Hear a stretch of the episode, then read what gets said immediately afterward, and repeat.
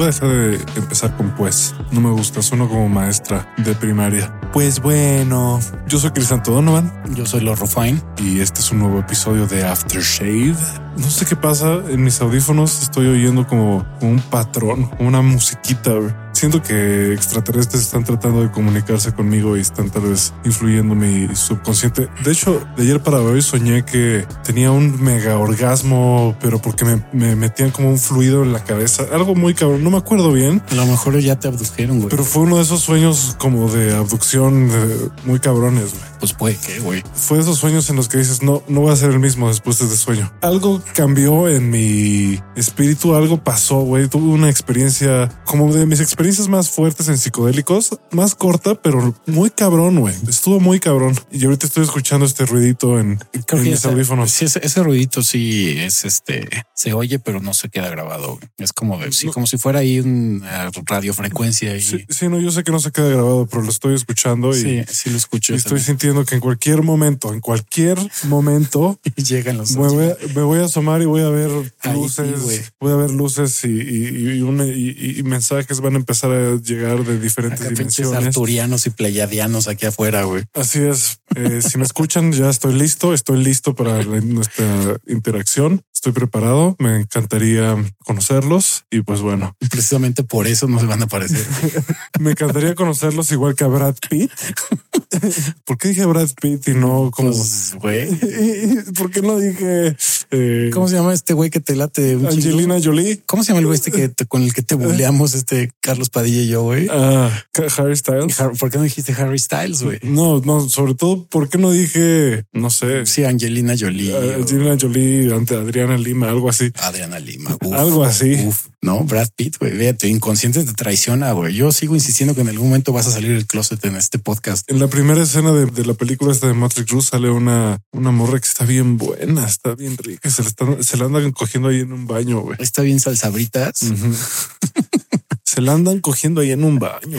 No mames, güey, nos puede, hijo. Yo no he aplicado esa, güey, ¿sabes? ¿Coger en un baño? En un baño público, lo tengo que hacer. Yo, yo en un McDonald's, güey. Ah, Me lo aventé alguna vez el que estaba entrando a, la, a Toluca, güey, en el paseo Toyocan. Iba con una de mis primeras novias formales y nos aventamos un quickie en el baño de un McDonald's, güey. En ese y en los de Plaza ahí me aventé también uno con ella, güey. Sí. Los que estaban hasta arriba, no sé si iban ahí, pero el rush está cabrón, güey. Sí, cuando vi la película sí dije, me hace falta en algunas cosas. Tengo que hacer, o sea, me tienen que valer verga más cosas y tengo que hacer algunas cosas más. Me tengo que pasar de verga un poquito más. todavía no, o sea, todavía me faltan, me, me voy a dar unos tres años para hacer un pasado de verga y ya después tal vez sentar cabeza un Que poco. te escuchen los feministas. No en ese aspecto, o sea, en general un, un Hacer cosas riskis, güey. hacer cosas ricas, Arriesgadas, güey. risquis y ricas. Ricas, riskis y ricas, güey. Exacto, güey. No sé, meterme más drogas, no sé. Jugar ruleta. A- hacer más pendejadas, ponerme hasta el culo en mearme en una alberca, güey, cosas así. Eh, todavía tienes chance. güey. Esni- snifar hormigas, ese tipo de cosas. Sí, se, sí se puede, güey. Todavía. Sí, Todavía. todavía. todavía, o sea, todavía no llego al nivel ni de, ni del lobo de Wall Street ni del de Motley Crue. Y mira que sí estuve cerca de lobo de Wall Street. Sí tuve un rato de que mi vida fue similar. O sea, yo no era el que tenía el varo, pero yo estaba con los que lo tenían y los que hacían sus fiestas como en el lobo de Wall Street y se metían hasta, hasta tengo un amigo que, que- que se gastó una lana en conseguir unos Quaaludes que se los trajeron de China o algo así. Verga, güey. No puedo decir su nombre porque es totalmente ilegal lo que hizo. Según yo, creo que se los, se los confiscaron en la aduana y todo, y ya no se los pudo. Wow. Yo no sé cómo, no sé cómo, esta es una pendejada, creo. No, no es una pendejada. No sé por qué no han sacado la fórmula de los Quaaludes para hacer Quaaludes nuevos, porque se supone que el- lo, lo- lo interesante de esas madres es que ya no existen, que solo hicieron una cantidad limitada y ya los dejaron de producir y por eso son tan valiosos y carísimos. Quién sabe. güey. y no entiendo por qué no alguien, sabiendo que son tan cotizados, no saca la fórmula de esas madres y las hace en su laboratorio. Un Heisenberg así casero. Un. Heisenberg. ¿Por qué no hay un Heisenberg? Debe de tal vez- haber, güey. Tal vez hay unos. Seguro hay que no se comercializan, güey. se- Seguro hay unos químicos súper cabrones, güey. Si que yo tuviera el varo del a diseñar drogas. Si tuviera el varo del mundo, contrato a un químico, güey, consigo una de esas madres que le haga ingeniería inversa, güey, que lo analice qué chingados tiene y mejórate la fórmula, güey. Sí. Digo, menos que sea la fórmula como la de Coca-Cola, que está cabrón, güey, pero no creo. Quién sabe, puede ser, pero, pero si algo similar lo puedes hacer. Digo, por eso existe la Red Cola y Pepsi Cola y hay Sí. cosas similares. güey. Sí debe existir un güey súper rico, así, pues Sí. tu, tu turbomillonario que tenga su químico privado, que, Estás seguro, güey. que haga drogas a él y a sus amigos. Yo si fuera millonario, así onda Elon Musk, Jeff Bezos, Warren Buffett, güey. Yo sí lo Puta, tendría. Tendría, claro que tendría, güey. Yo, pero, o sea, pero súper jalísimo con uno de espero esos que esto no sirva de confesión en un juicio, pero Si Crisanto de 60 años turbomillonario, güey. Sí. Te Encontramos evidencias en un podcast de hace 40 años. sí, de, que, de que este güey Hace cosas iba a contratar a un químico privado. No mames. Pero bueno, el día de hoy vamos a hablar de un tema del que hemos hablado varias veces, pero no hemos hablado específicamente, que es el amor Disney o el amor romántico. Agárrense. Ah, se me antoja un cigarro, pero tuve un resfriado. No te vas a ver tan chido, güey. Sí. El amor romántico, mi querido Crisanto. Pues voy a explicar de entrada porque otra vez, como buen ñoño, pues tengo mis apuntes y voy a, voy a explicar cuál es el origen del amor romántico y voy a citarme a mí mismo de una respuesta que le di. Eso ya es muy ególatra. Sí, elo- me, Me voy a citar me a voy mí a mismo. citar a mí mismo porque soy la pistola. Este, sobre todo porque fue una publicación que hice en respuesta a otra publicación que había hecho en Facebook. Hashtag Master Muñoz. Master Refine, güey. Pero yo no vendo humo. Lo mío es gratuito, güey. Más de la verga, güey. Ah, Porque ni varo hago, pero bueno. Aprovechenme, cabrones. Me les puedo ir, güey. Y lo van a estar llorando de que ese güey sí sabía de qué hablaba o no. Pero fue una publicación que hice en una red social para güeyes de mi edad que se llama Facebook, que hablaba sobre el amor romántico y una amiga que es, no es, se dice terapeuta porque no es psicóloga, pero sí me saqué de onda porque me dijo, ¿por qué estás en contra del amor romántico? Explícame de cuál es el origen del amor romántico. Entonces, pues hice mi investigación y se lo contesté, ¿no? Y literalmente, pues lo copié, no tuve que buscar el post otra vez, lo encontré, lo copié y esta es la explicación que le di del origen del amor romántico. Y dice así. El concepto del amor romántico surge con el romanticismo a partir de finales del siglo XVIII y exalta principalmente la idea de un mundo utópico por medio de la imposición del amor platónico, el sentimiento sobre la razón y en casos extremos retoma los valores cristianos del amor de la Edad Media. Por tanto, era y sigue siendo hasta cierto grado una lucha en contra del racionalismo. De hecho, el romanticismo surgió como un contramovimiento a la ilustración francesa que se basaba en el conocimiento. Ahora, con lo antes dicho y partiendo de que el romanticismo básicamente cuestiona e inclusive niega la razón y exalta el idealismo extremo y exagerado, es que surge el amor romántico, sobre todo en nuestra cultura occidental y que es la cultura predominante e ideal, entre comillas, alrededor del mundo. Estos mitos con los cuales crecimos y creemos ciegamente que son intrínsecos, inamovibles e incuestionables al amor, son lo que nos llevan, como los buenos románticos de aquellos siglos XVIII y XIX, a vivir con un sentimiento de melancolía y descontento. De hecho, un romántico de hace 200 años es igualito a uno de hoy en día se inspira y vive del amor ideal y perfecto o casi perfecto, pero que jamás se concreta y que nos lleva por consecuencia y de manera constante al dolor, la soledad, la frustración y la tristeza, dado a que jamás podremos imponer, y entre paréntesis, ojo, imponer no es lo mismo que conciliar, los ideales románticos a la realidad de lo racional, ya que mientras haya una autoconciencia, seguiremos siendo pues, animales racionales. Y es ahí donde todo se va a la chingada, ya que la idea o modelo del amor romántico se vuelve tóxico. Y sí, básicamente, pues el romanticismo lo que exaltaba era el amor platónico. ¿Y qué es el amor platónico? Pues el amor el amor perfecto, que eso, pues el amor en sí es perfecto, pero la idealización de una relación perfecta es estúpida porque involucra a seres humanos y los seres humanos somos bastante conflictivos, imperfectos y todos traemos issues de fábrica. Yo tengo un amor platónico con mis dos perros, perras, y son perras, o sea, animales. Animales de cuatro patas, Sí, no estoy, siendo un misógino no estoy siendo un mierda, misógino machista. heteropatriarcal, falocéntrico, cisgénero de mierda. Exacto. Y bueno, eh, eso es básicamente el origen del amor romántico. Y ahora les voy a dejar lo que es pues el ciclo del amor romántico, ¿no? Que inicia con el enamoramiento, que es la etapa que pues todos padecemos o gozamos, depende cuál sea el veneno con el que se quieran matar. Pero el enamoramiento, pues es esa etapa que dura de tres meses, seis meses y se puede prolongar hasta a veces dos o tres años y que es cuando todo, todo, pero absolutamente todo es perfecto con su pareja. O sea, que tú ves a este güey o a esta vieja y dices, no mames, todo, güey. O sea, el champiñón de la pata se le ve bonito, güey. La caca le huele rico, güey. El hocico así huele a centavazo en la mañana, pero para él huele a rosas o para ella. Esa es la primera etapa. Después viene la siguiente etapa, que es el conocimiento y aceptación de los defectos de la pareja, que es un periodo que comprende desde el enamoramiento y en que las personas que forman la pareja se conocen mutuamente, descubriendo los defectos y virtudes que cada uno de ellos tienen. Es muy importante la aceptación o el rechazo del otro teniendo en cuenta sus defectos, ya que el cambio de las características del otro es complicado. La aceptación de los defectos implica la no voluntad de cambio del otro. Luego la siguiente etapa es la reelección. Una vez aceptados los defectos de la pareja, el siguiente paso es la reelección, en que las dos partes de la pareja reafirman la voluntad de seguir juntos. O sea, ya vi que estás pinche loco o estás loca, tienes pedos, X, whatever, eres imperfecto. Y así, mira, me vale tres kilos de riata, te acepto, ¿no? Y viene la última etapa que es el afianzamiento. El afianzamiento pues es la última de las fases en la que la pareja se muestra segura de su elección, conoce los defectos y las virtudes de la persona amada, lo que dijimos ahorita, lo acepta y decide proponer un proyecto en común de futuro, como puede ser, por ejemplo, esa chingadera que ni a Crisanto ni a mí nos gusta, que se llama matrimonio, o realizar un proyecto de vida compartida, que no está mal per se, pero deben de entender que al final es finito. O sea, como puede durar un día, puede durar toda la vida, pero no comprarte la idea de que es permanente y eterno. Sí, que el otro día que fui a la boda de mi primo, se dije, mira, no estoy de acuerdo con el matrimonio, pero qué bonita ceremonia. Y qué bonita peda nos pusimos. Tengo, tengo, que encontrar la forma de tener una ceremonia así, brillar por un día de esta manera y a la verga. Tal me, vez me separo el día siguiente. No, tal vez en mi cumpleaños o tal vez haga, no sé, alguna fiesta ahí como de no cumpleaños, una cosa así. Pues exaltar la Se vida. me ocurrirá y que todo el mundo vaya a verme y que yo sea la persona más importante para un grupo de gente durante un tiempo y que yo pueda decir un speech y que la gente llore y todo eso y, y que se gaste mucho dinero, que se tire la casa por la ventana y que tenga que asignar asientos a personas. Toda la planeación, todo ese pedo, sí se me antojó. Sí, es Se padre.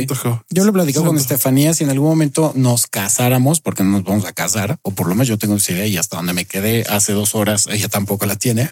Pero sí estamos platicando en la tarde que estaría cagado armar como una ceremonia toda celta y hippie come flores, güey. Y dijimos, güey, a huevo. O sea, sí, es- así fue la de mi primo Celta. Sí, que dices, güey, a toda hippie come flores eh, con un chingo de alcohol, comidas chingo, comi viandas en exceso y un deprave así de vayan vestidos como se les dé su chingada gana, güey. No, yo sí pondría un dress code, pero algo raro. Si vengan vestidos de Bueno, también rockstars de los ochentas. también también dijimos que podría ser temática y ya Sí, escogeríamos. Vengan ver qué- metidos como Mad Max. Puta, güey. Estaría muy cagado. Sí. Bien posapocalíptico el asunto, güey. Que sea como Burning Man chiquito. Todos traigan drogas. Vamos a volarnos la Tra- tapa. Traigan ketamina, traigan hongos, traigan todo, todo. Pónganse, o sea, quiero que nadie se acuerde de lo que pasó aquí. Sí, Nada más despiertas al lado de, o sea, despiertas con, con un escroto en el cachete, güey. Y dices, ah, verga. Que por cierto que iba a mencionar que aquí con el amor romántico, que tendemos mucho a idealizarlo también por lo que nos han vendido en la literatura y en el cine. Usualmente siempre se exalta esta situación de el amor imposible, pues el amor platónico, no un hombre o una mujer son atraídos o dos o hombre o, y hombre, mujer y mujer, como quiera que sea el caso de la relación, pero que se hiperidealiza el amor, güey, y a la persona, no es como ah, es mi máximo, es mi todo y pasan una serie así de vicisitudes y de broncas y problemas y ya cuando los superan, güey, es como ahora sí, ya superamos todas las broncas, vamos a vivir felices eternamente. Y pues no, es falso. Y estamos como muy acostumbrados a que tiene que ser así una relación. Finalmente normalizamos mucho la ideología de que, güey, en la pareja hay problemas, es normal. Sí, puede haber broncas, pero no es normal que haya broncas. O sea, puede haber discrepancias, pero pleitos o broncas per se no tendría por qué haber si se supone que se conocen. Pero bueno, idealizamos esa situación de que no, no mames, güey. Ya que pasamos esas broncas, güey, el amor va a ser para siempre. Y pues no, eso es falso y es parte de lo por qué se ha idealizado la situación del amor romántico. De hecho, inclusive el amor per se es igual que la vida. Tiene que ser pues el disfrute de la otra persona, pero en un estado flat, que ya lo he mencionado yo infinidad de veces. El estándar o como se supone que debería de uno de vivir es en un estado flat, con sus picos de felicidad y sus valles de tristeza, pero no puede estar todo el tiempo de felicidad completa o tristeza absoluta. Si estás en una tristeza absoluta con tu pareja, pues qué chingazo es ahí, a menos que estés secuestrado o estés amenazado, pero de ahí en fuera, no mames, salte de ahí. Y tampoco puedes estar viviendo todo el tiempo en tachas, güey. Así, no, mi relación es perfecta 24-7, pues no. Ah, no se puede. yo me acabo de comer una. Pero sí dicen que la, la felicidad per se, dulces, unos dulces, unos dulcecitos, la que debería de ser no es novelesca ni es dramática, es tranquila. Usualmente, y eso nos ha pasado, por lo menos a mí me ha pasado que antes, cuando era yo muy tóxico, si mi relación no tenía, o sea, llevaba más de dos semanas tranquila, güey. Fíjate nada más una ventana de dos semanas en la que todo estaba tranquilo, no había exaltaciones de pleitos, ni de felicidad extrema, ni de tristeza. No, tranquilo, güey. O sea, está normal. Yo me preocupaba y decía, verga, güey, algo, algo está tramando esta vieja o algo está mal, güey, porque no hemos tenido un pleito, güey. Y entonces yo me enfrascaba en crear un drama, porque ya lo he dicho que en esa etapa, pues yo era muy fan del drama y buscaba panchos para armárselos a mi pareja y que se armara un pleito chingón para entrar en ese ciclo del agarrón, de pelearnos, güey, luego reconciliarnos, tener make-up sex, güey, y decir ya todo está bien. Y otra vez, usualmente no durábamos más de 15 días tranquilos, siempre ya fuera de su parte o de la mía, en mis relaciones, en casi todas mis relaciones monógamas, eh, fue así y eso era porque tenía yo idealizado lo que es el amor romántico. Mm. Y para darnos cuenta de eso, pues aquí van los 10 mitos del amor romántico. Y esto no es choro, ¿eh? esto pueden buscar en sitios de psicología. Los psicólogos el día de hoy ya saben lo que es el amor romántico, no es que yo me lo esté sacando del pinche de los huevos, güey, y digan, no mames, de la uretra, güey, del ano, y digan, no, pues eso es lo que creo. No, o sea, ya está investigado que el amor romántico es tóxico. Tóxico. Bastante tóxico. Y bueno, el primer mito es que ya esto ya es muy, ya, ya está muy conocido, pero pues toda la gente se lo compra, que lo niega, que dicen que son muy conscientes, pero no es cierto, y que es la famosa media naranja, güey, ¿no? El que voy a encontrar a mi soulmate, güey, voy a encontrar a mi pareja ideal, voy a encontrar a esa persona que me va a dar eso que me falta, esa es otra mitad de mi ser que no existe y que solamente otra persona. Tú me complemento, mi media naranja. Exacto, esa rola es el clásico ejemplo que nuestra querida, y perdón que lo diga, la buenísima de Faye, está bien riquiqui. Perdón por objetificarte, Faye, pero sí, no mames. Cada foto que sube de repente que dices, ah, cabrón. ¿Todavía? Pues mira, yo la última que vi, yo creo que fue hace dos años y dije, no mames, güey. Está muy guapa. O sea, hace ejercicio y todo. O sea, sí se conserva chingón. Se me antojó googlearla ahorita. Faye ese de tú, mi complemento de media naranja. Bueno, pero ya, ya debe ser una cougar, ¿no? Pues ya debe tener sus 45, 48. No, ah, sí, como 48. Ah, pues todavía no tan cougar, todavía no tan cougar. Pues ya se considera cougar, según yo, a partir de los 40 se le puede considerar un güey, mm. una mujer cougar. Sí, hace, hace, poco una me atacó, por cierto. Qué rico. En un antro, pero no, no, pude. Estaba ella muy, muy agresiva. Me daba intención muy cabrón. Me, me, sacó de pedo un poco y además no, no estaba sobria, pues. Ah, no, entonces no estaba chido. Y yo sí estaba sobrio. no, pues no. Mm, mm. Y me quería agarrar ahí en medio de, la media pista. son, de esas que sí te iban a dejar como limoncito de cantina. Güey. No, me, o sea, me estaba. te iba a comer. Estaba sobre nada más que el pedo es que tenía una amiga también como de unos 40 años, pero italiana, guapísima. Y yo se me antojaba más la amiga. La neta no la quería cagar con la amiga. Pues sí. Ah. Pero bueno, es el primer Aventuras en la Ciudad de México.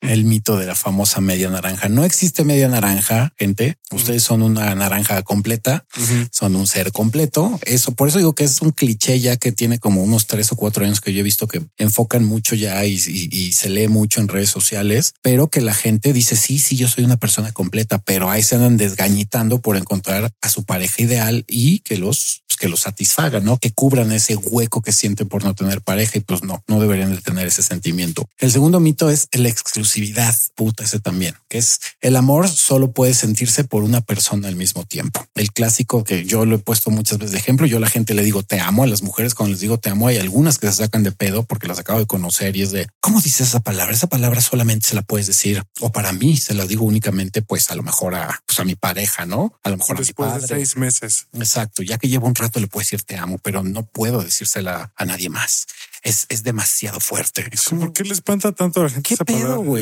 eso, eso, es raro, güey, que la gente le espante tanto esa palabra.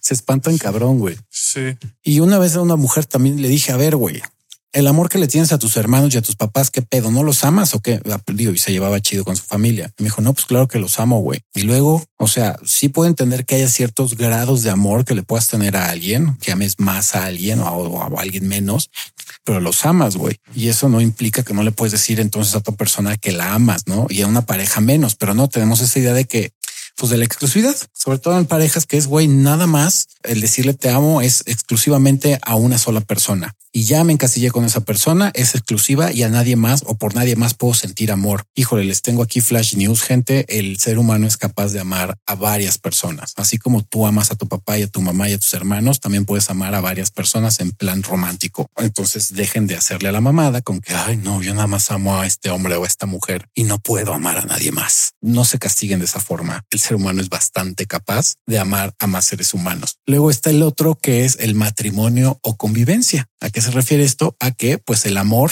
irremediablemente y no hay de otra conduce a que pues te cases o vivas en pareja a huevo. O sea, no hay de otra.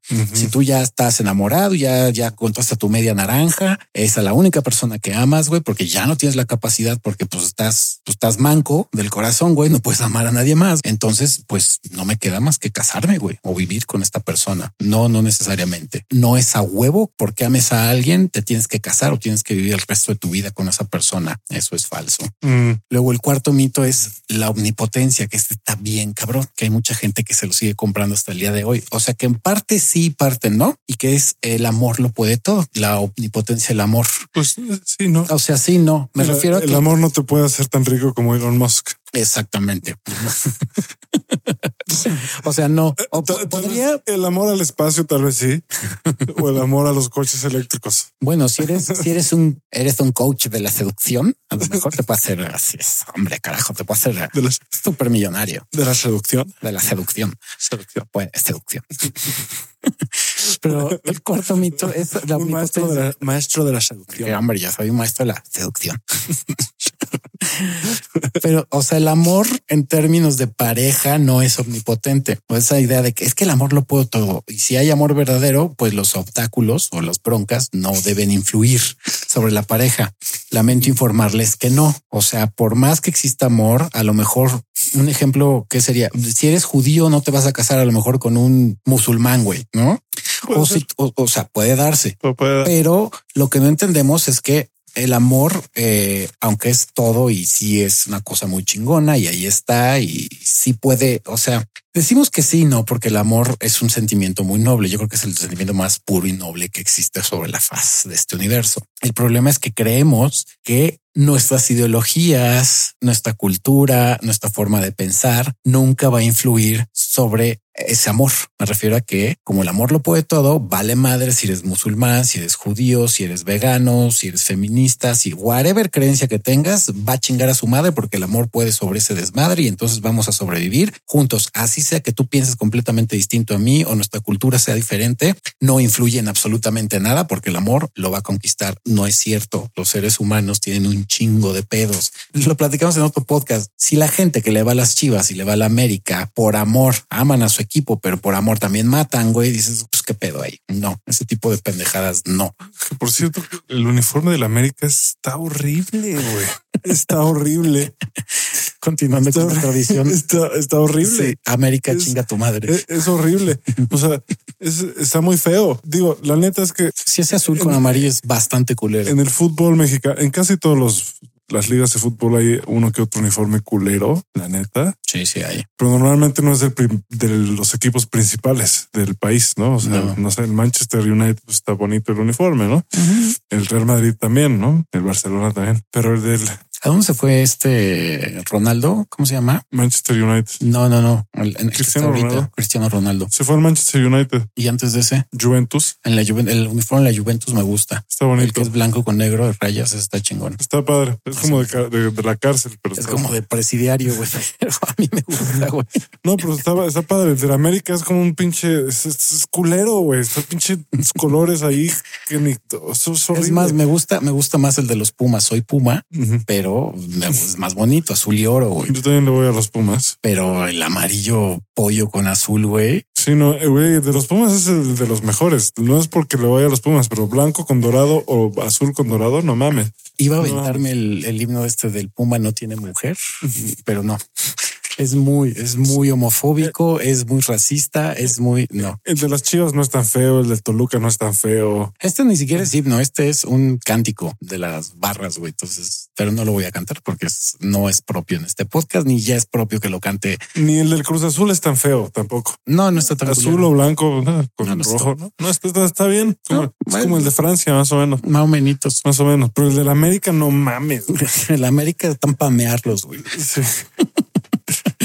Pero bueno, finalmente insistimos, la omnipotencia del amor no existe. De verdad creer que tu baja cultural, tus creencias, tus ideologías no influyen en tu pareja y que jamás van a causar broncas porque el amor lo va a solucionar todo es falso. De hecho, el amor no es su doctor, ni el amor es psicólogo, ni el amor es psiquiatra, ni el amor es la panacea para resolver sus broncas. Las broncas las tienen que resolver ustedes y el amor está ahí nada más para que lo disfruten, no para que sufran con él. Entonces, no, no es omnipotente. El quinto mito es la perdurabilidad o pasión eterna. ¿A qué se refiere esto? A que el amor pasional o el enamoramiento, esa etapa del principio donde estás turbo enculado con tu pareja, pues va a durar para toda la vida. Y no es cierto. O sea, ya hemos dicho, el enamoramiento se acaba y ese deseo y esa pasión que se tiene en un principio en la relación no va a perdurar para siempre. Va a haber destellos en la relación. Eso lo puedo contar de, de viva voz, experiencia propia, creo que también Crisanto. Después de que pasa el enamoramiento, puede haber etapas en las que hay pasión otra vez, como la primera vez que viste a esa persona y te vas a desenfrenar y la vas a ver hermosa y vas a decir wow o vas a ver hermoso al güey, pero finalmente no va a ser constante como lo fue en esos primeros meses de enamoramiento. Entonces no, no va a perdurar para siempre esa sensación. El sexto mito, este es uno de los que más eh, me enfoco, es la fidelidad. El amor dicta que siempre seas fiel. Y que he dicho, todos creen que la fidelidad es intrínseca al amor o que la fidelidad es como el calzón y la caca, la uña y la mugre, el América y el mal gusto. No. La fidelidad es una opción que ustedes eligen. Ustedes escogen el ser fieles, pero no es a huevo, no es de que no mames, ya eres mi pareja, entonces me tienes que ser fiel, sí o sí, porque así es el amor. No, no es cierto. La fidelidad es otro valor muy aparte del amor y que es súper opcional. El siete es muy parecido a la omnipotencia, que es el libre albedrío. ¿A qué se refiere esto? Que los sentimientos del amor son libres y no están influenciados por valores sociales, biológicos o culturales ajenos a nuestra voluntad, lo que dije hace rato, ¿no? Sí influye. Vuelvo a insistir, lo que tú piensas, lo que tú crees, la religión, el Lo tema de- cultural. Lo dijimos en el episodio de presión social. Depresión social. Lo dijimos ahí que pues la presión social, entre otras cosas, son inevitables. Sí, sí, ciertamente. Yo, yo creo que ya me voy a apretar aquí la garganta para sonar más, Pues puedes hacer la voz como yo, güey. Estoy muerto en vida, güey. sonar más presidencial. más presidencial. Pero bueno, ese es el otro mito. El, el octavo es equivalencia de amor a enamoramiento. O sea que el amor y el enamoramiento es lo mismo. Volvemos a caer al mismo punto. Si desaparece la pasión, es que ya se acabó el amor. Y hay muchos, muchos que yo conozco que en cuanto se acababa esa pasión de los primeros meses, decían, no, pues ya no estoy enamorado, ya no, y efectivamente ya no está enamorado, pero lo confundían con amor. Y decir, pues ya no amo a mi pareja porque ya no existe esa llama o esa pasión o ese enculamiento. Amante del amor.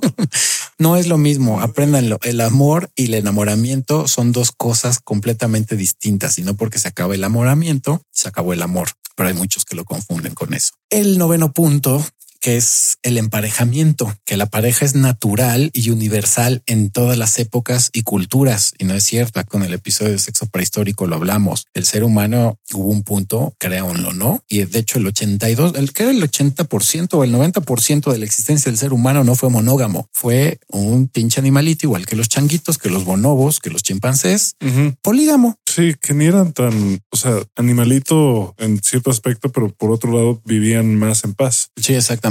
Vivían en más eh, armonía. Y no estaban en parejas, era ahí todos contra todos. Sí, Era más como, como una, en, una como en toda- horchata. como en mis fiestas. como en las fiestas de Crisanto, es de Sí. qué huele, ya es hora de encuerarnos. Sí. El que agarró pareja, agarró pareja, ya sea hombre, mujer, quimera, y si no, pues la van a tener que jalar o meterse el dedo, güey. En una parte de la fiesta siempre pasa una mujer como, como las del box que, tra- que traen un cartel. Round one. Sí, pero en este caso sale encuerada y dice vamos a encuerarnos y cuando pasa ya con el letrero vamos a encuerarnos ya todo el mundo se encuera y empieza eh, la bacanal, ¿no? El bacanal, sí. Hay, una, hay de hecho, yo lo he visto, hay una copa gigante, globo, con, drogas. Con condones y drogas. Con condones y drogas. Tachas, órale. Tachas, drogas. También hay bowls con perico, con hay perico, ketamina. Ah, exacto. Hay bolas chinas, hay vibradores, hay poppers, güey, hay de todo. Y en el futuro va, a haber drogas diseñadas exclusivamente para estas fiestas por un agente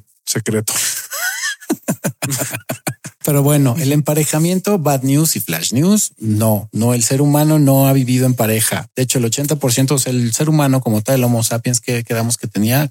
Perdón por los datos que estoy dando súper erróneos, vayan y chequen el sexo prehistórico. Eran 80 mil años más o menos. De esos 80 mil eran alrededor de unos 10 mil años en los que empezó a existir la situación de que dejaron de ser cazadores recolectores, empezó la situación de la propiedad privada y es ahí cuando surge el emparejamiento. Tú tienes más cosas que yo, la mujer es la primera vez que se le objetifica, se le toma como posesión y es ahí donde surge la idea de tener una pareja. Pero el emparejamiento no es a huevo. Si partimos de la premisa de que pues el mito de la exclusividad no existe y por tanto pues el emparejamiento tampoco puedes amar y convivir y estar con muchas personas personas al mismo tiempo. Muchos de los que nos están oyendo les está volando la cabeza eso y están diciendo no es cierto. Yo tengo una pareja y nada más se vive en pareja y es de una persona y te chingas. Pues no. Y el último mito que también es muy común, que son los celos. Creer que los celos son normales, que es un indicador de que pues si me quiere mi pareja, güey. No te cela, pues no te quiere. tiene que celar. Eso es una demostración clara de amor. No mamen, pinches aunque enfermos. Sí son, aunque sí son normales, pero no por no,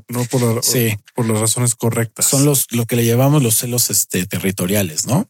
Que esos son, sí son hasta cierto punto intrínsecos a nuestra biología animal de territorialidad, pero pues volvemos al punto de que somos seres racionales y tu cabecita pues puede dominar tus en un mundo ideal que es en el que vivimos hasta el día de hoy, en el que tienes el poder de escoger lo que quieres y de racionalizar tus acciones, pues evidentemente si tienes la capacidad o la inteligencia emocional para seleccionar lo que quiere, pues no te dejas llevar por tus instintos básicos, no porque quieras cagar, vas a ir a media calle, bajarte los pantalones y cagar en frente de todo mundo, ¿no? Entonces se supone que debes de tener control sobre tus emociones y entre ellas están los celos. Por tanto, sí puede ser natural que tengas celos a lo mejor en algún momento de tu pareja, pero no es parte del amor. O sea, el amor no tiene celos. O sea, el que te diga, no, no mames, güey, no te cela tu pareja, está ahí la chingada, güey, no te quiere. Mm. no es cierto. Mm. Claro que te pueden amar y no necesariamente por eso te tienen que celar, güey. Es, es una estupidez pensar eso. Sí, pinches pendejos, váyanse a la verga.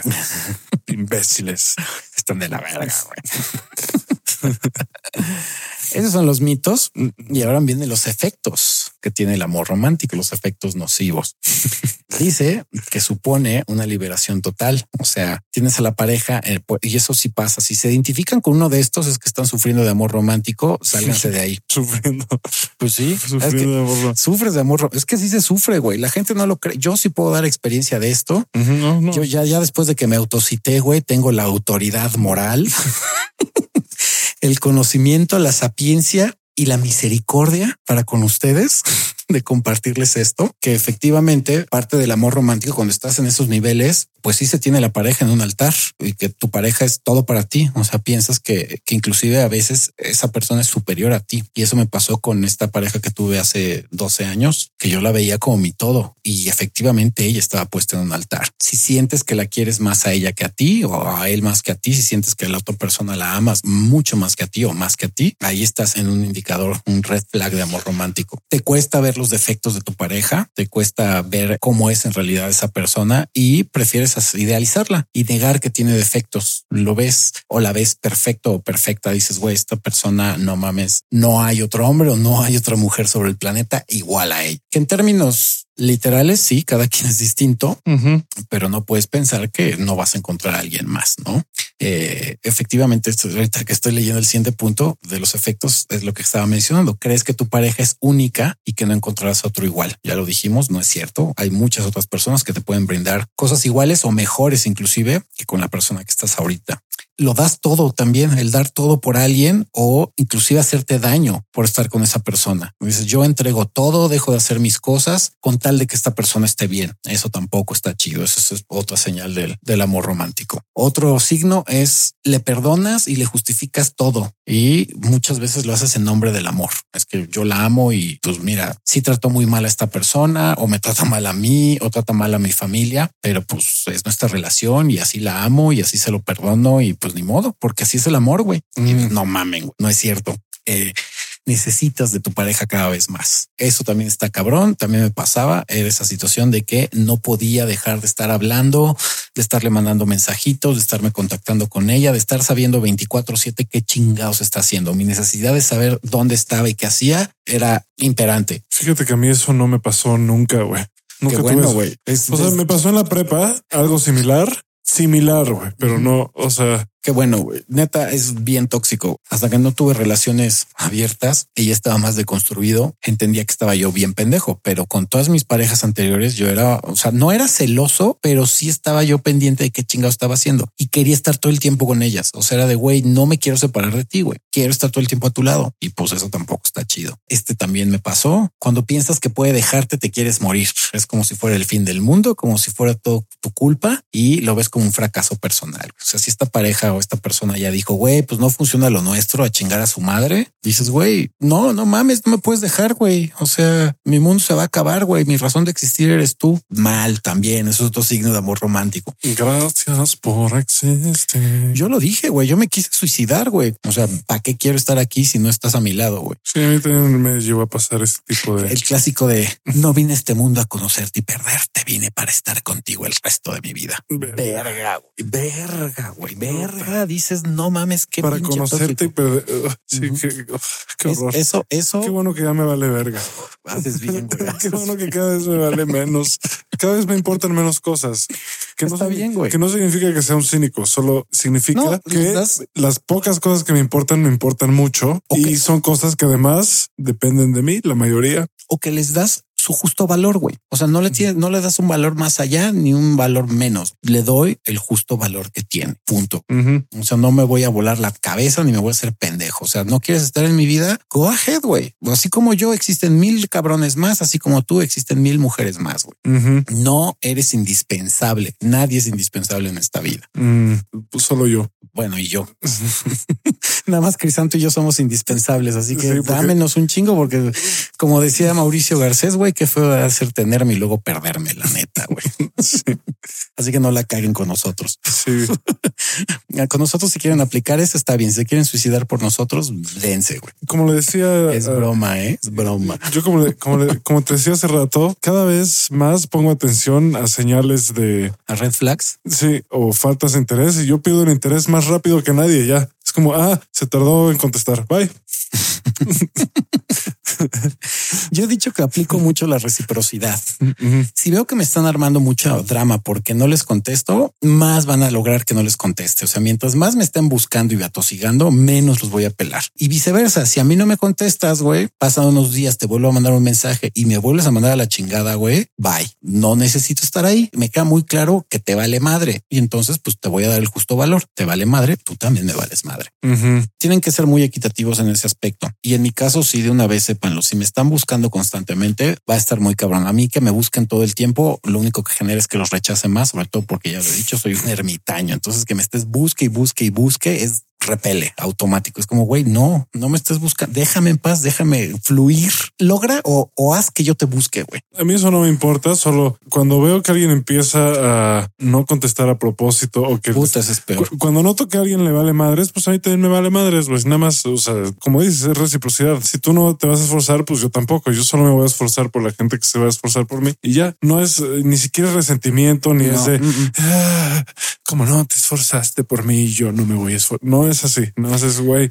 No voy a gastar energía en alguien que no va a gastar energía, energía en mí. Es, es simple Sí, economía. dicho, la, la, la reciprocidad aparte no es obligatoria. Entonces va a haber veces que a lo mejor no les conteste porque te estoy haciendo otra cosa o porque sinceramente me da flojera contestar, pero eso no significa que no los tenga en mi mente o en algún momento los extrañe, que usualmente yo no extraño personas. Cuando tengo el sentimiento de que extraño a alguien, inmediatamente le marco, le mando un mensaje o busco a ver qué onda. Pero es raro que yo extrañe a alguien porque esa es mi personalidad. Pero bueno, finalmente esa situación de que te quieras morir, te sientes de la chingada porque tu pareja no está contigo, porque ya te tronó, híjole, se vale que en algún momento te sientas mal si truenan. Eso es normal porque es un rompimiento. Si truenas con tu pareja, pues evidentemente te vas a sentir triste y vas a ejercer un duelo, que también tenemos ahí un episodio sobre el duelo, búsquenlo, ahí están todos los pasos del duelo, pero usualmente pues sí te duele porque ya no va a estar esa persona contigo, pero no se acaba tu mundo ni se acaba tu vida. Si sientes que se acaba o que te sucede eso, entonces estás dentro de- del amor romántico. Otro efecto nocivo sería el tratar de hacer todo juntos. Esa situación de que, ay, es que yo hago todo con mi pareja. Voy al baño, cago junto con ella, me baño con ella, duermo con ella, voy al súper con ella. Ya hay una tendencia nueva de que sí cagan juntos. No sé si lo has visto. No mames, yo Do- lo dije dos- chores, neta, No, no, hay dos, hay, hay gente que ya pone dos excusados en el baño. y cagan al mismo Cagan tiempo. juntos. Puta, que no mames. Cagan juntos. ¿Qué pedo con Cagan juntos. Sí, escucharon bien. ¿Por qué hacen Hay parejas No que cagan mames. juntas. O sea, Así es. no diga, no decimos que está mal, si es su gusto y es porque les late o tiene una filia ahí, pues Sí, órale. Me gusta olerte la caca. Si me disfruto cómo te apesta el ano, güey, a caca, güey. Ok, está perfecto. Tus pinches olores cuando estás cagando son riquísimos. Se vale. O sea, está chingón. Qué padre. Está- Pero que ya, aparte de cagar juntos, bañarse juntos, ir al súper juntos, ver, to- hacer todo juntos, todo, todo, todo juntos está mal. O sea, porque ahí estás perdiendo tu individualidad, güey. Y probablemente a la otra persona a lo mejor ni le guste tampoco que estés todo el tiempo juntos. Usualmente se van a dar cuenta porque pues los van a estar rechazando o se van a quejar o les van a decir, güey, ya pinche lapa, aléjate. Pero ese es otro signo nocivo del amor romántico, el querer hacer todo con tu pareja y compartir todo. Compartir creo que está chido, pero compartir porque así debe de ser, porque así tiene que ser y porque si no, no te sientes a gusto, creo que está de la chingada. Si lo haces como algo obligatorio, está mal. Y el último es te cuesta ver la persona querida o amada como es en realidad y prefieres hacer una idealización de la persona y pues no ver sus defectos. Dices, no, güey, ella es perfecta, él es perfecto y se chinga. Gracias por existir. ¿Cómo se llama ese güey? Eh, Eros Ramazzotti. Eros Ramazzotti. Saludos, Memo. Yo sé que te gusta ese güey. Eros Ramazzotti. No Ahora- mames, güey. Sí, es, o sea, eso, eso es horrible. A mí no me gusta Eros, pero bueno. Y Es eh, horrible. Y aquí viene la gran incógnita, que esta es una eh, es una conclusión a la que yo llegué justamente hace como cuatro años, yo creo, y que decía, güey, ok, está bien, no está chido el amor romántico, me queda claro, ya no lo ejerzo desde que tengo parejas abiertas o relaciones abiertas, tiene unos cuatro o cinco años, hay momentos en los que tengo dejos o sensaciones de amor romántico con mi pareja. Estará mal. Y dije, no, fue cuando hice esa analogía que usualmente digo en este podcast y que el amor romántico es como el alcohol. Cuando estás dentro del amor romántico es igual a tomarte un pomo entero de lo que tú quieras. Se te acaba el pomo, se te acaba la fiesta y al día siguiente te despiertas con una pinche cruda espantosa, mentando madres y diciendo, güey, no vuelvo a tomar, está de la verga el alcohol, qué horrible me siento, güey. Ese sería el amor romántico. Pero dije, claro que puedo beber, güey, y pasármela chingón. Entonces, el amor romántico sí se puede disfrutar, pero a través del amor consciente. El amor consciente es cuando ya interiorizaste todo esto que acabamos de mencionar, sabes que es tóxico, sabes que te causa broncas, pero eso no quita igual que el alcohol, decir, claro que me puedo tomar un drink, o sea, me puedo echar un shot de tequila, de ron, de whisky, de vodka, de mezcal, de tepache si tú quieres, güey, pero en su justa medida. Y a lo mejor un día te quieres volar la tapa, pero como ya eres consciente del amor, es igual que cuando te pones hasta el ano, te acabas el pomo y al día siguiente dices, güey, pues no me voy a quejar ni le voy a echar la culpa al alcohol porque yo fui el pendejo que se voló la tapa y es lo que yo elegí. Si yo ahorita me aventara o me enfrascara en una relación romántica, sé perfectamente las consecuencias de y que me voy a romper el hocico, pero no le voy a echar la culpa al amor diciendo, güey, pinche amor es una mierda. Entonces puedes disfrutar del amor romántico, sí, a través del amor consciente, porque si transformo eso en un estado permanente, pues voy a caer en el amor romántico y al final de cuentas, eh, el que te idealice o el que empiece a tener estas ideas o, y, y a ejercer estos mitos de amor romántico va a causar que me compre una realidad que no es y que finalmente tenga una, esta palabra también como me mama, una disociación cognitiva, que mi realidad pues no sea la que tú estás viviendo, ¿no? Que mi realidad choque con pues la verdadera realidad o con el verdadero entorno o la situación que estoy viviendo. Entonces sí, sí se puede vivir el amor romántico por momentos, pero únicamente a través del amor consciente. Y esto ya no lo dicen psicólogos, esto lo digo yo en experiencia personal. Es la conclusión que saqué después de muchos años de estar analizando esa situación. Puede que esté completamente pendejo y no razón, pero es lo que me ha funcionado a mí. Es como yo disfruto a veces del amor romántico y es, insisto, como el alcohol. Me aviento un shot, lo disfruto, no me pongo anal ni me acabo el pomo. Sé que el pomo es el amor romántico y digo, ahí está, está chingón, pero no me lo voy a mamar todo porque no me interesa ni me quiero sentir mal ni es lo mío. Lo voy a disfrutar y se acabó. ¿Me podría dar el pomo entero? Sí, ya lo he dicho que por ahí todavía tengo a veces dejos de deseo de una relación tóxica, así de ese estilo de amor romántico. Tengo a la persona ideal, ella también estaría de acuerdo, pero no lo llevo a cabo porque sé que al final la cruda que voy a tener va a estar de la turbo chingada. El pleito, los celos, la posesividad y todo lo que conlleva que hemos dicho del amor romántico, pues lo voy a ejercer con esa persona y al final voy a terminar súper, súper, súper mal viajado emocional y psicológicamente. Entonces, por eso no me tomo el pomo. Ahí está, pero digo, no me interesa. Eso es amor romántico. Mejor lo disfruto. Cuando la veo, disfruto estar con ella. Nos hemos visto un par de veces los últimos años y nos hemos visto aparte en antros, güey, en eventos sociales. De hola, ¿cómo estás? El besito así muy casual y se acabó. Ay, un día nos vemos o igual nos vamos a echar un drink o tú y yo vamos a cenar o a ver qué pedo. Siempre se queda en el veremos, pero no pasa más allá porque finalmente yo sé que me voy a enfrascar en esa situación. Entonces, esa convivencia de la aquí y la hora con ella de un ratito es mi shot de tequila que digo a la verga. Esto es lo más que voy a llegar en el amor romántico. No me interesa tomarme el pomo entero y bye. Y por eso no lo he ejercido, pero sí se puede. Bajo mi concepto, creo que sí se puede disfrutar del amor romántico, pero es pues son ratitos, son momentos en el instante presente que disfrutas, te desvives en ese instante y se acabó. Como persona con una inteligencia emocional medianamente decente, pues vas a saber distinguir que no es lo correcto y que solamente está causando daño. Y pues en sí, eso sería este episodio de amor romántico. En el cual yo solo participé como... No, no, ya me te valió madre, güey. Participé como Jorge Campos, siento. Te viste, Jorge, campeaste, güey. Ah, está bien, porque aparte era un episodio que yo quería, quería dar, eh, que yo he experimentado y que creo, eh, no estoy seguro, pero creo que he superado el amor romántico hasta el día de hoy.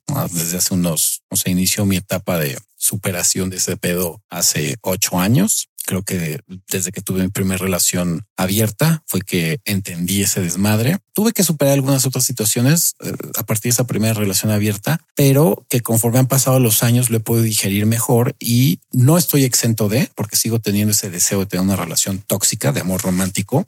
Sigue ahí todavía latente de repente, pero como persona consciente o tratando de ser consciente, digo, no me la voy a aventar porque voy a terminar hecho mierda. A mí me da miedo, güey. No, pues es que a mí también, güey, pues no está chido, güey. O sea, realmente, o sea, por ser una persona que le gusta el drama y lo disfruto, pero pues ya viéndolo en películas o en series, no lo ejerzo en la vida, no me gusta, pero si le rasco tantito, pues es como el alcohólico que ya fue a doble A y que le das un pinche chocolate envinado y ya se voló la tapa. Valió madre que dices, güey, ya me eché en chocolate envinado, ya rompí mis 10 años de sobriedad y vámonos a la pinche cantina ponernos hasta el ano, güey. Mm. Eso pasa cuando eres muy adicto al drama. En mi caso, por ser adicto al drama, en cuanto veo que puedo generar un drama, inmediatamente digo no, no, güey. Como alcohólicos anónimos, nada más por hoy. Hoy no voy a hacer drama, no me interesa. Me puedo enganchar a lo mejor una pequeña discusión, pero ya no me desboco. O sea, ya no agarro y digo chingue su madre y voy a gritar y voy a mentar madres y voy a crearte un show. Ya no. Y sé que en el amor romántico con esta persona que es la ideal para mí y que ella lo sabe, terminaría muy, muy mal. Entonces por eso no lo hago, porque digo mm, mm, no quiero tener esa pinche cruda emocional después, güey. Mm. Pero es muy tóxico el amor romántico romántico. Entonces busquen ayuda, ayuda. si están en el amor, no, sí. De hecho, sí, busquen ayuda. Eh, si quieren profundizar, hay páginas en Internet, sobre todo en Psychology Today. Está, mm, ay, se me fue el nombre, es el Instituto Europeo de Psicología Positiva. Ahí hablan de esos temas y hay muchos estudios sobre el amor romántico. Yo sé que cuesta mucho trabajo desprender esas ideas, sobre todo, por ejemplo, la, la fidelidad está súper densa. O sea, todo el mundo dice, güey, no, a huevo, ya eres mi pareja, me tienes que ser fiel. No, no te tienen que ser fiel. Pues quién chingados eres, güey. es una elección. Pero muchos de esos mitos que, que platicamos están súper clavados en el, en el imaginario colectivo y los creemos, güey. Y creemos que así tienen que ser las relaciones y pues sinceramente no, no tienen que ser así ni tienen por qué estar sufriendo. O sea, si son de los que creen que las relaciones chidas son aquellas que están basadas en el desmadre, en los pedos y en el conflicto y de que pues es normal, está chido, güey. Los problemas de pareja pues son normales y si los sobrevives, güey, pues es que, güey, significa que hay amor. No, güey. Sí puede haber conflictos, pero no puede ser una relación permanente y tóxica. Yo conozco varios matrimonios donde han roto un chingo de preceptos del amor romántico en mal plan. Me refiero a que han pintado el cuerno, güey, han puesto personas en, en pedestales, güey, se desviven por su pareja y los tratan de la chingada, inclusive por peos económicos, de que a lo mejor el güey o la vieja los mantienen y no, no salgo de esta relación porque puta, ¿qué va a ser de mi futuro? Situaciones que dices, güey, ¿qué, qué de la chingada te tratas, güey? Pero por creer en el amor romántico y por no tener autoestima, por no ir con el psicólogo, güey, siguen esa relación. Yo por ahí tengo una pareja, de hecho, que conozco. Los quiero mucho a los dos, pero puta, su relación está de la chingada. Todo mundo lo sabe y ellos juran que están de huevos, güey. O sea, son de esas parejas que inclusive ya si están en una reunión o en una peda, ves que están discutiendo por mensajitos, güey. Que de repente se paran los dos juntos o van, van al baño juntos o van a la cocina o van a, se retiran del grupo un ratito y ahí los ves peleando, güey, afuera de la casa, afuera del antro, güey, o en una esquina, eh, mentándose la madre y después de unos segundos ya regresan otra vez con los demás y como si no hubiera pasado nada, güey. Y que dices, güey, esas son dos o tres veces en una noche. Dices, no mames, qué pedo, güey. O que el güey se va o la vieja se va mal, mal. Y llevan casados, creo que, pues, no sé, ya varios años y dices, ¿qué hacen ahí, güey? O cuál es el acuerdo que traen o si ese es su acuerdo de estarse peleando, pues ahora le disfrútenlo, pero pues no creo que sea lo más sano. Yo lo único que puedo agregar es que mm, no porque algo esté chido ahorita va a estar chido en cuatro años, güey, o en un año o en dos años. Las cosas cambian y la gente empieza a enseñar su verdadera cara ya más entrado el tiempo, ya después de que pasas adversidades, etcétera. Entonces la persona que conoces ahorita de la que estás enamorado no es la persona real. Pero ya me lo he dicho tantas veces que ya La- me cansé. La perdurabilidad, Sí. ya lo dijimos, no va a ser eterno ni es. No, O y- sea- y, además no, eh, o sea, no conoces una persona hasta que no has pasado con esa persona por un momento difícil. That's it. Sí, en Sí. serio. O sea, no, no, pues es un mito del amor romántico, la perdurabilidad y el que el enamoramiento es igual al amor. Ese es otro. no mito. conoces una persona si no has vivido con ella tampoco. No, Todavía. No, o sea, bueno, puede ser. O sea, yo te conozco a ti, no? Pero no, o sea, sé que sé que no podríamos vivir juntos, por ejemplo. sí. Sé- o sea, no. Entonces, eh, es, es- es- Es- es otra cosa, güey. Ese es un gran paso. Creo que lo hemos platicado. Vivir con alguien, vivir con alguien ya es otra cosa, güey. Ya es otra cosa. Sí, ya, ya lo conoces desde que se levanta a cagar Ajá. hasta que se duerme. Sí, hasta sí. que, y les sea, sus manías. sus manías, su- todo. Ahí es cuando realmente conoces a una persona y ahí es cuando después de un rato de vivir con alguien ya puedes decir, ¿sabes qué? Sí quiero estar con esta persona y si funciona esto o no. Solo así. Y depende mucho Y- nivel de tolerancia. Y muchas veces eh, no te das cuenta, pero poco a poco te van quitando poder. Así poco a poco van desprendiendo pedazos de tu alma. Verga, güey, qué fuerte. Qué dramático. no mames. Eso soy yo como pinche, pinche devorador de almas. Es que sí pasa. O sea, yo, yo, yo no sé. Yo, yo como mi abuela trata. Y, y mira, ellos tienen una buena relación en general, muy buena relación. Han estado juntos por más de 50 años y aún así yo no aguantaría una mujer como mi abuela. No lo aguant- no aguantaría que alguien me hablara de esa manera, co- como ella le habla a mi abuelo. Puta, no, no Ni a aguantaría. putazos. No aguantaría ni una semana No aguantaría ni siquiera a mi mamá como le habla a mi papá a veces y viceversa, no? El- Ellos también, pero yo no, yo y mira, y esas son buenas relaciones. Fíjate. Son ejemplos de relaciones que han durado, que se llevan bien en general, etcétera. Imagínate que no es es- ese caso y, y que no sabías porque solo llevas conociendo a esa persona poco tiempo. Pero bueno, Yo, no, yo, puedo- no voy a ahondar más porque yo, aquí yo se me, se me descose. siendo el- completamente neutral, una de las cosas que sí veo en algunas relaciones que conozco es que la mayoría, si no es que todas, pero sí la mayoría de las relaciones efectivas o que han funcionado con sus bemoles son lo que dice Crisanto, que sí han vivido juntos. O sea, que ya llevan un rato, que ya llevan meses, años algunos que es mejor, porque sí, ustedes no lo creerán, pero las manías de a mí me gusta echarle catsup a este pedo, me gustan las cosas saladas de esta forma, me gusta huevonear a tal otra, me despierto a tal hora, dejo la pinche pasta de zapachurrada, o no cierro las tapas de las cosas. Son muchas manías que tenemos todos que a lo mejor al otro no le gustan, güey. Y eso solamente lo ves cuando estás viviendo con alguien. Y lo digo por las parejas que conozco, que sí los he visto en el restaurante peleándose porque alguien le echó de más catsup a las papas. Que dices, no mames, porque le echaron catsup a las papas, güey, un poquito más o porque no se las echó encima o porque las echó al lado. un pedo en el restaurante que dices, güey, no mames, güey, neta, por catsup se están peleando. Pero esos son los manías que tenemos y que solamente cuando convives muy cabrón con alguien, sobre todo si estás viviendo en el mismo techo, pues te das cuenta. Sí, por eso no voy a decir más. Pues yo nada más le digo a mis amigos que están casados y que escuchan, creo que uno de ellos sí escucha el podcast, cabrón o cabrona. Deja de hacerte la vida cuadritos, güey. Ya, ya no mamen, güey. La neta me caen muy bien los dos, ya bájenle de huevos. Digo, muy super, si su contrato es agarrarse a putazos, pues está chingón, pero si no, y no nada más eso, que se pinten el cuerno también, pero bueno, sigan creyendo en el amor romántico. Si eso es lo suyo y hacerse mierda la vida, pues go ahead. Bueno, eso ya ni siquiera es romántico, pero bueno. En fin. En fin. Este ha sido el episodio de mitos del amor romántico, consecuencias de. Lo voy a poner amor Disney para que sea más atractivo. Amor Disney es el amor. Sí, yo le llamo usualmente el amor Disney o relaciones Disney, algo así, porque eh, todos los episodios que tienen la palabra relaciones son los que más eh, más jalan, más escuchan. Sí, pues sí, pues todo el mundo está ávido de saber de encontrar la relación perfecta. No existe de una vez, sépanlo, no existe. Hay formas. Se llama tu mano. o tus dedos. Se llama tu imaginación y tu, pues tu mano, tu imaginación y tu mano. Ya sabrás qué haces con los dedos, con la palma, con el puño, con el, con lo que quieras. Esa es la relación. Esa es la relación perfecta contigo mismo. Ya, that's it. Eso de que va a existir con otra persona, híjole, no, güey. La verdad es que no. ¿Por qué? Porque todos cambiamos y somos seres humanos. Y en mi lado negativo, como soy un pinche Grinch, el ser humano, insisto, está roto. La relación perfecta se llama flashlight. Flashlight. no mames. O vibrador. Dependiendo de tu gusto. Pero bueno. No dejen de buscarnos en redes sociales como Aftershave Podcast. Espero que les haya servido este episodio. Cualquier duda, pues contáctenos haremos lo posible por echarles la mano, por compartirles un poquito o ahondar un poquito más con nuestra experiencia de vida. Si nos quieren mentar la madre, pues también lo pueden hacer. O, usen el hashtag cancel Lord Y pues eso sería todo. Nos estamos escuchando la siguiente semana y pues reciban harto beso, abrazo y apapacho en el ojo de Ra. ¿Y tú, Crisanto? Yo en el en el yoyopo. Perfecto. Muy bien. Pues cuídense. Los amo. Abu. Yo también. Bye.